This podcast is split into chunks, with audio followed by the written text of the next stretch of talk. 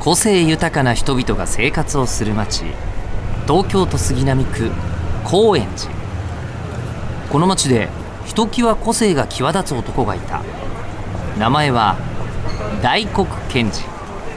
町を知るために人を知る人を知るために町を知るがモットーの彼は今日も町の相談屋として多くの人の言葉に耳を傾けるさて今日はどんな井戸端会議が行われるのでしょうか高円寺ハイパー井戸端ラジオ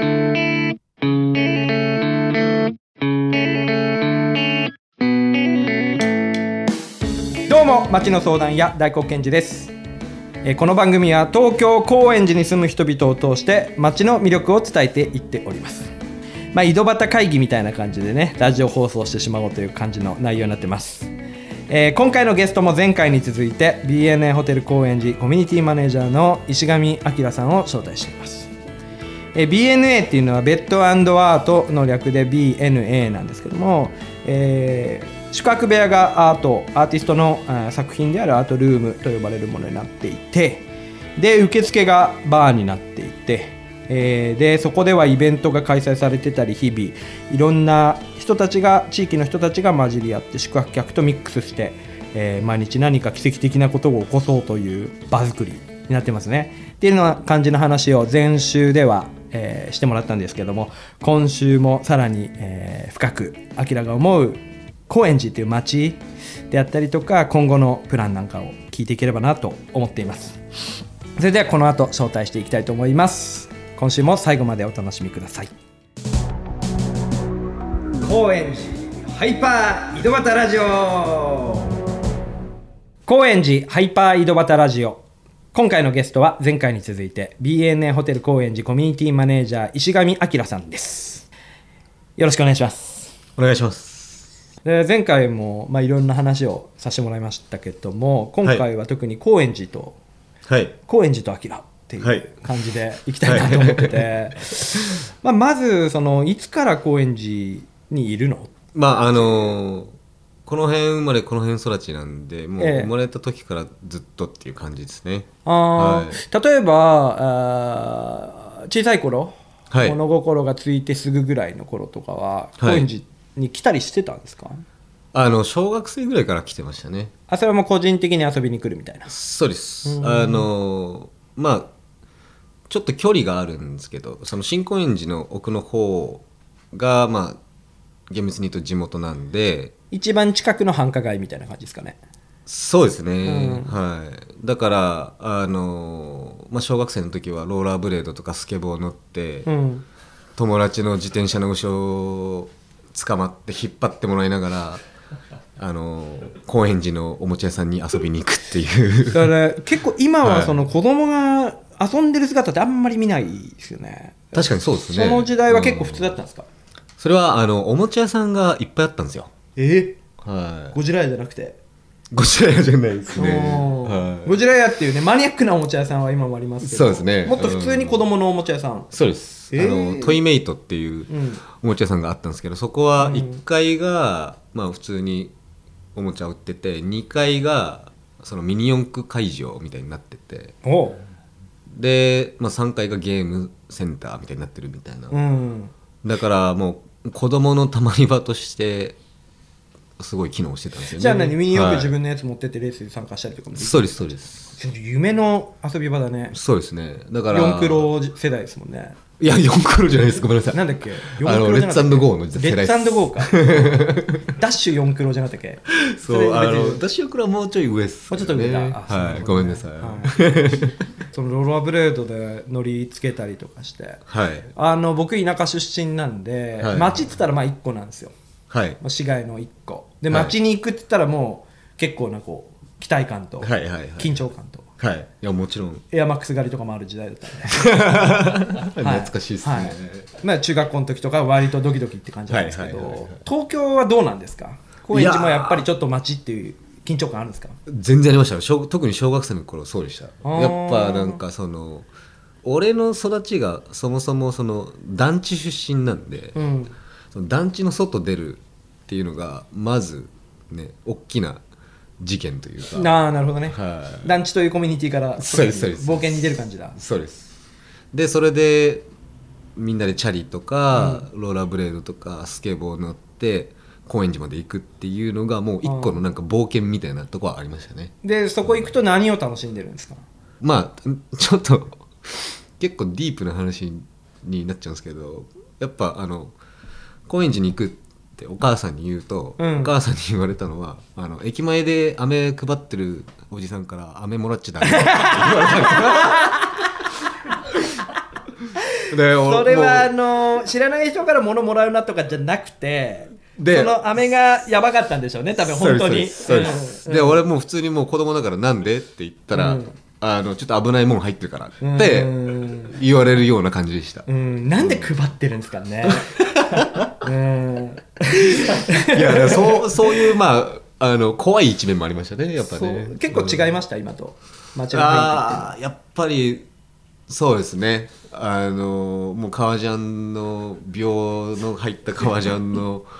もうピンク緑色した髪のモヒカンのみたいな人がもう発狂して走ってるみた いな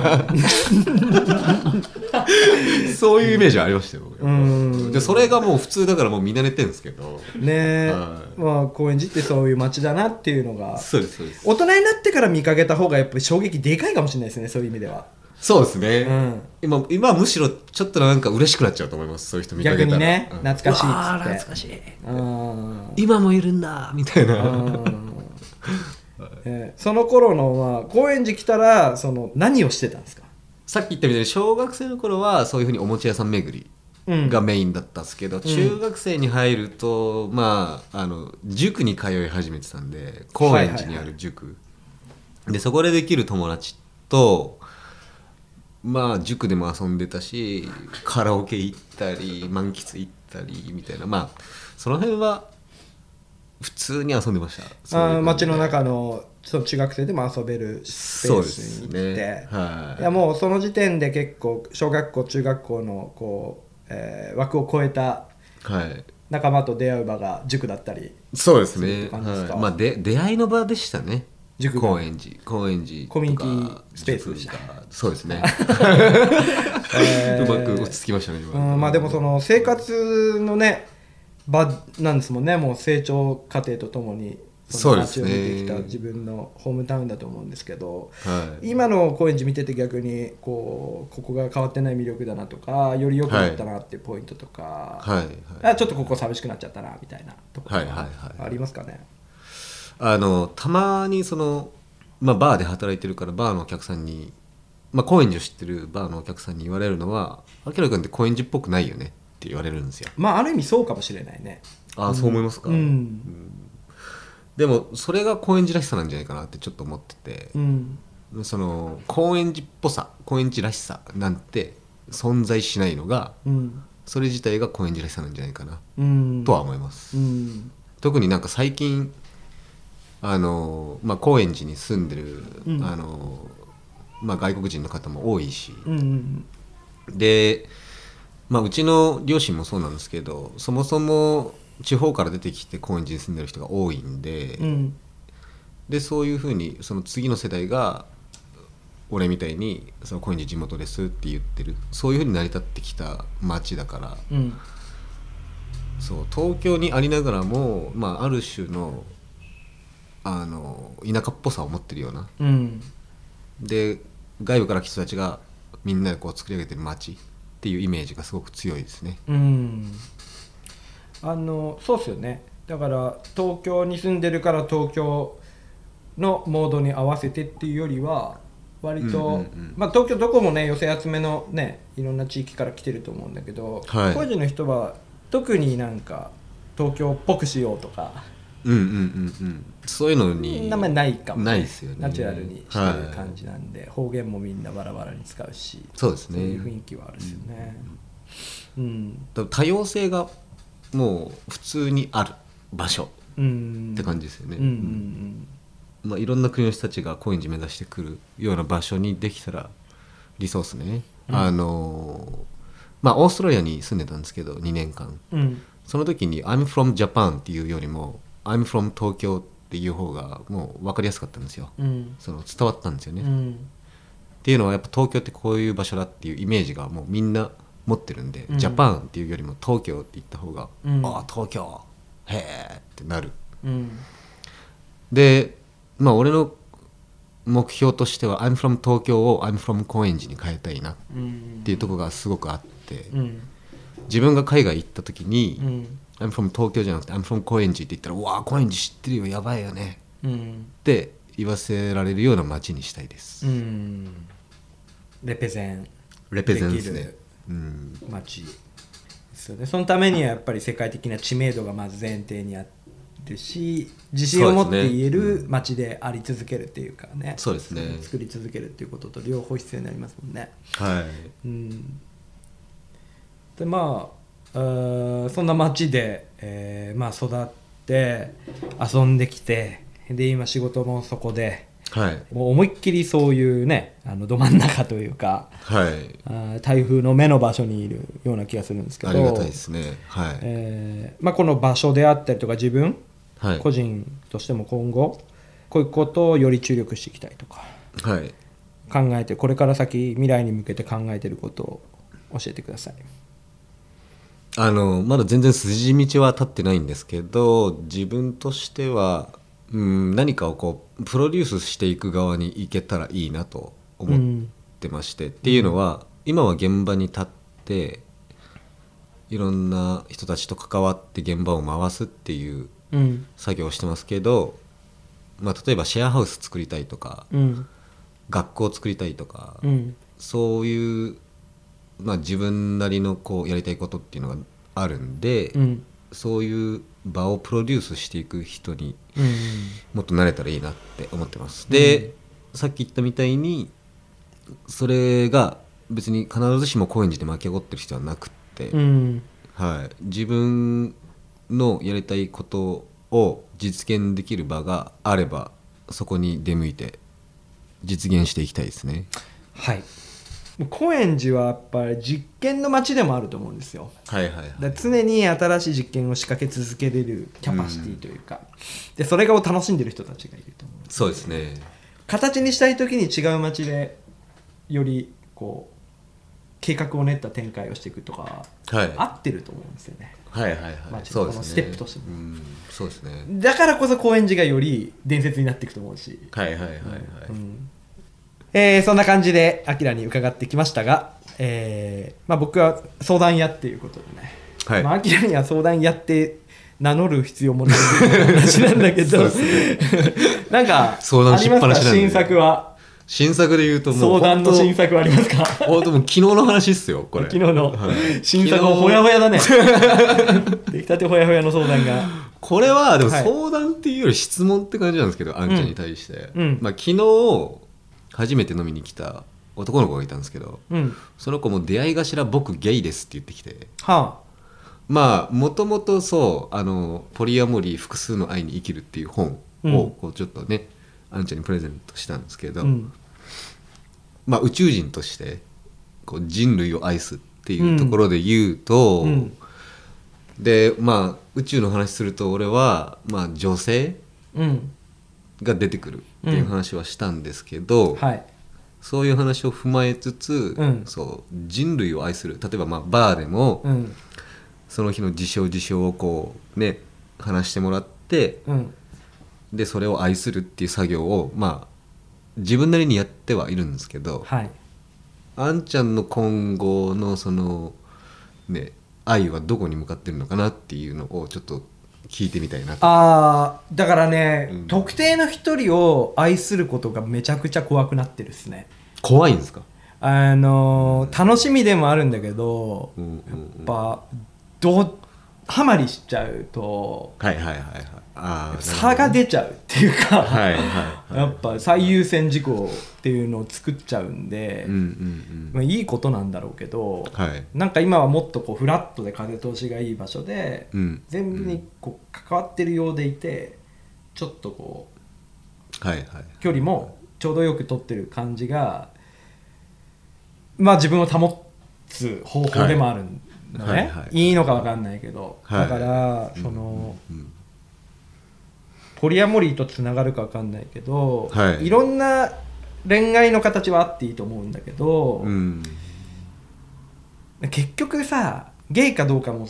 ていうよりはさ、はいまあ、これが家族の形も変わりますと子育ての形も変わってきましたそうですねうんうんで、えー生命が生まれるうん方法うんで成長させる方法も、えーいろんな方法が出てくると、うんうんあのねうん問題になったりもしてるけどでも形はさ今までみたいな拡大家族の中で子供を3世代で見てとかっていうわけわけでもないしっていう、うんうんでそういう自由度がある中でやっぱ僕がすごいお思ってるのはつがいが正解なのかどうかっていう話なんですよはいはい結局は、はいうんあの、うんゲイとか関係なくねうんそれはね思うんだけど結構考えやっぱ会話の中で出てくるじゃない恋愛の話ってそうですねそうでだ出てきがちじゃないそうゲイの子昨日のゲイの子もゲイとは言いつつやっぱ恋愛の話がすごく出てきたんで、うんはい、でなんかいろんな話してもやっぱ最終的にそこの話になることがまあ割と多いというか30後半になってもやっぱり、そうですね、うんえ普段あんま考えてないから、うん結構詰まっちゃうの、うんだから逆にすごいこれ頭にもたげることも多いのねはいはいメインで考えてることと違うからこそ、はいおどうしようどうしようってなるみたいなはいはいはいではもいこれはこの恋愛に関してはもう一生考え続けることにしたのよ答えを出すのああいいですねもうテーマとしてそれはそれはいいですね無理だなみたいなはい感じがしててささ相手があってのことだし、は相い手との関係性も変わっていったりするから、はいはい決めつけちゃダメだみたいなはいはい感じなんで常に模索し続けるっていうそうするとまあ不な安るほど定ではい信用ならないうん男としてやっぱりこう見事に うんうん出来出来上がってくるんだそよねうですよね でも俺は誠実にそういうようなことを考え結てる局そういう目で見られちゃうからね、まあそういうはそれれでまあしょうがないというかそうですねうんだけどまあ俺としては、はすごい誠実にそれをずっとこうどういうことなのかっていうことをはいはいはい決められた通りにはやっぱうんそうですねとは思わない部分もあるんではい、うんだねで人類愛に関してはうんまたそことちょっと別なんかもしれないけどはいこう俯瞰する時間を持つっていうことが重要だと思っててうん自分の目の前にいる人をこう一人一人をこう大切にしていくと同時にはい自分っていうものとか自意識ってものを一回ちょっと置いといていいんで、はいめちゃめちゃ俯瞰して今の状況を見た時にどういう感感覚になるかっていうのはそれぞれあると思うんだけどはいなんか大体俯瞰すると最悪だなって思うっていうよりはこう冷静に何をすべきかみたいなのが見えてくるのかなと思うんですよ。その時にまあなんかリアルなものは、まあ、ずっとわかんないですよそれ修行僧みたいなもんなんで多 分でもなんか人類愛みたいなものがそういう慈しみみたいなものは引いてみる視点を持てば持つほどこう生まれ芽生えるものなんじゃないかなっていうのが今まあトライしてることですかね自分で、はいはいうん目の前にあるものだけじゃないものを見ていこうっていうことを俺意識してはまあここ12年であんちゃんが宇宙宇宙言い始めた 時に宇宙宇宙いやいやいじってんじゃんいいじったですねやいいよいいよでもそう宇宙ってこう言い始めた時に、あすごいなと思ったのはそのそういうビッグビジョンを持つことによって本当にあの戦争なくなるんじゃないかなって思ったんですよね。うんうんそうでなんかその UFO ポートみたいなプロジェクトもやっててあんちゃんが。だから宇宙人にこうメッセージを残したいっうんうんて言ってで宇宙から見て地球のこのスポットやばいって思わせる何かを宇宙に発信する。うんうん例えばその Google マップで見下ろした時はいはいはいのこの街やばいみたいな、うんでそのための、まあ、プロジェクトとして UFO ポートみたいな感じで、こう面白いものを何かこう発信したいって、うんその情熱だけでもう戦争なくなるんじゃないかなってもう人類みんな兄弟ってなって、うんもう宇宙のこと考えようよってもうこの国とこの国がどうのこうのとかもう関係なくなるうん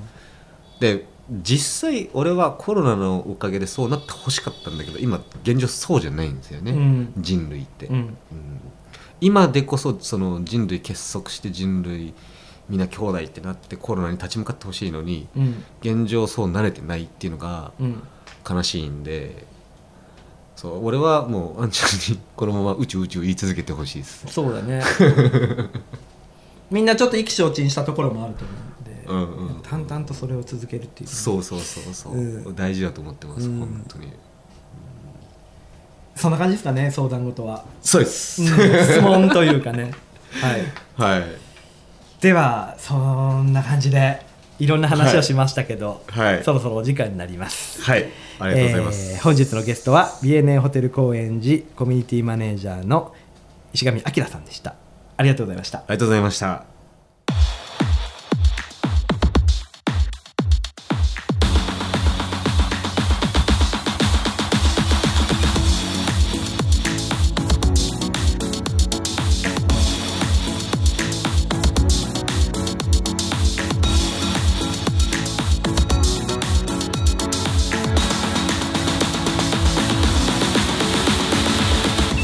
さてエンディングのお時間です BNA ホテル高円寺コミュニティマネージャー石上彰さんとお話ししてきました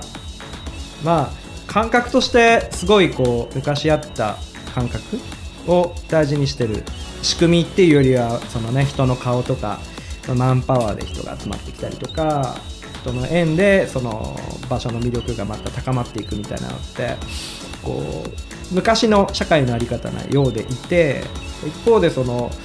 これからねいろんなテクノロジーが発達して、えーコミュニケーションの取り方とか経済の回し方とかももっと個々人に自由にあの選択ができるようになってきた時に、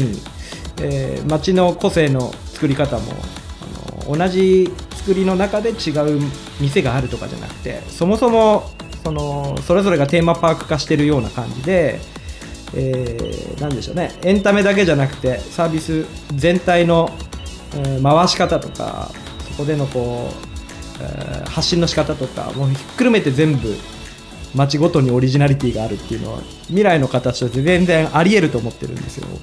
でそういう中で高円寺っていう街はこういうスタイルかなっていうのをこう答えを出そうとしてる、えー仲間だと思うしなんですかねだからまあ世の中が変わっていくところに合わせていくというよりも変わっていくことを促そうとする動きっていうのが一見分かりにくいんだけど着実にこう高円寺の街の人い話聞いてるとやっぱそういう共通点で僕は結びつけてしまいがちなんですけどおそらくそういうことだと思ってるんですだから、えーあとはねこう感じた人が少しずつそれを共有していくとかえー実行し何か実行できることを実行していくっていうのがこういうあの人が集まるスポットから生まれていったら理想的だなって思ってるしやっぱそれを支える毎日人の顔と向き合うやっぱキャラクターっていうのも外せないものなので、まあ、アキラが果たしてるこの街に対する影響力っていうのは、まあ、今見えてるより将来的に大きかったねっていうふうに語られるようになっていくんだろうなと思います。そんなアキラがコミュニティマネージャーを務める BNA ホテル高円寺は JR 高円寺駅北口徒歩30秒 BNA 高円寺、えー優雅ななしの KOENJI で BNA 高円寺で検索すると、えーホテルが見つかると思いますえーさっきね話の中にもあった秋葉原であったり京都日本橋の情報も出てくると思いますんで、えー高円寺から始まって展開しているねこのプロジェクト全体のことも、えーぜひ注目してもらいつつ、えー始まりの場所であるこの高円寺のバーにも足を運んでみていただければなと思いますそれでは、えー、アキラのお話を一句にまとめましょう、まあ、今日のお話というよりも全体としてですねこちらです愛してると毎晩あなたに叫び続けてきた男ということでとにかく愛を伝え続けてきたこの4年間だと思うんでねもうそれに尽きるかなと はいそういうことにしましたさてそれではこの辺でお相手は町の相談や大光健二でした